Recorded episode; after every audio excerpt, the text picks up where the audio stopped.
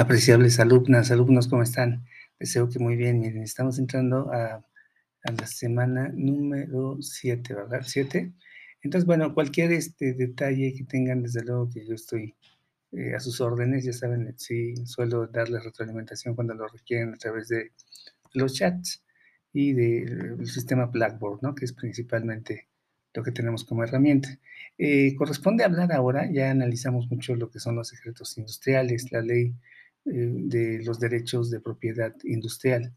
Ahora nos vamos a centrar en lo que son los derechos de propiedad de autor, derechos de autor. De hecho, la ley es el nombre que adquiere, la Ley Federal de Derechos de Autor, la cual regula eh, cuestiones ya muy diversas de lo que son derechos de autoría, lo que conocemos como autoría propia, ¿no?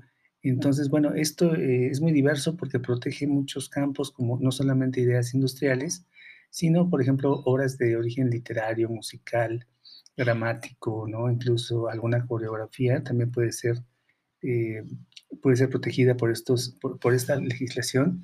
Eh, pinturas, dibujos, esculturas, caricaturas, historietas, eh, cuestiones arquitectónicas, avances arquitectónicos de ingeniería, cinematografía, obras audiovisuales, radio, televisión, programas de cómputo, en fin, fotografía, ¿sí? Eh, todos esos de, todos estos tipos de, obras artísticas que pueden ser también incluso gráficas, textiles, de compilación, son muy diversas. Les dejo allí eh, el texto íntegro de la ley, está extraído directamente de esta, de esta ley federal de los derechos de autor y les voy a indicar qué es todo lo que protege, ¿sí? Son muy diversas, y vienen eh, artículos muy interesantes como son el artículo 58, el 61, el 66, el 85, el 86, donde se habla del derecho moral, que es un derecho que se adquiere cuando tú eres, eh, tú tienes la, eh, pues la posibilidad de determinar si tu obra va a ser divulgada, en qué momento y bajo qué condiciones puede ser divulgada. Sí, eh, se exige, pues, desde luego el reconocimiento como tu con, tu calidad de autor, si es una obra tuya de autoría, lo que denominamos autoría propia. Esto está muy de la mano con los cursos que han eh, realizado ustedes sobre integridad académica, ¿no? Eh, hay que darle su, su, crédito a las personas que tienen esas ideas o que son propietarias de esas ideas, exigiendo respeto hacia y el respeto pues significa que no deformen la originalidad de la misma, ¿no? que, las lleguen a mutilar, eh, incluso modificarlas o comercializarlas, lo cual pues, eh, pues eso ya no, no, escapa de esta legislación.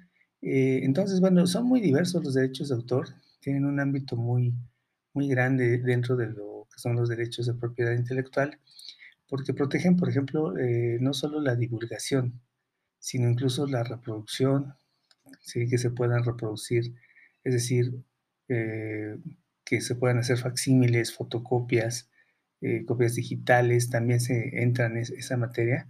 El tema de la distribución, el tema de la distribución, por qué canales de, distribución eh, debe de realizarse la divulgación de las obras, temas como la, la, paternidad, ¿sí?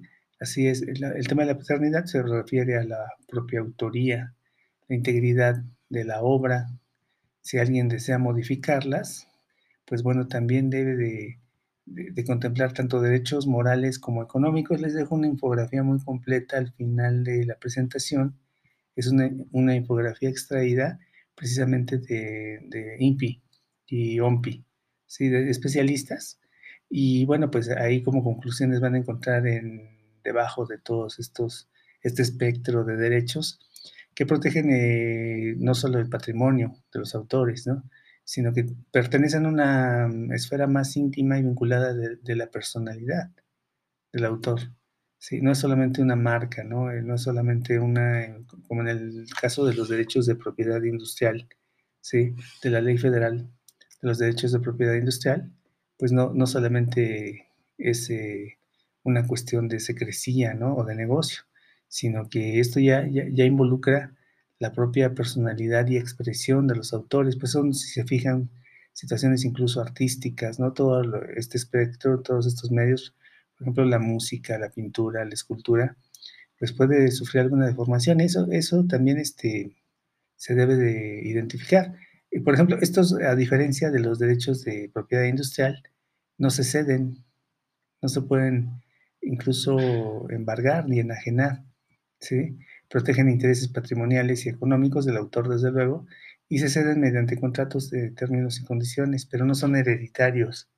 Esa es alguna característica también interesante de, de, esta parte de los derechos de autor, y desde luego también permiten compensación financiera en caso de que alguien viole cualquiera de estas disposiciones. Entonces, bueno, pues revísenlo, está, eh, no está muy extensa, es una, es una información a la medida de, su licenciatura, para que también puedan atacar, desde luego, sus demás materias. Y bueno, pues poco a poco nos vamos a, a aproximando, ya vamos un poquito más de la mitad de nuestro programa académico. Pues eh, espero que les sea muy útil esta información. Les extiendo un cordial saludo y quedo a sus apreciables órdenes. Cuídense.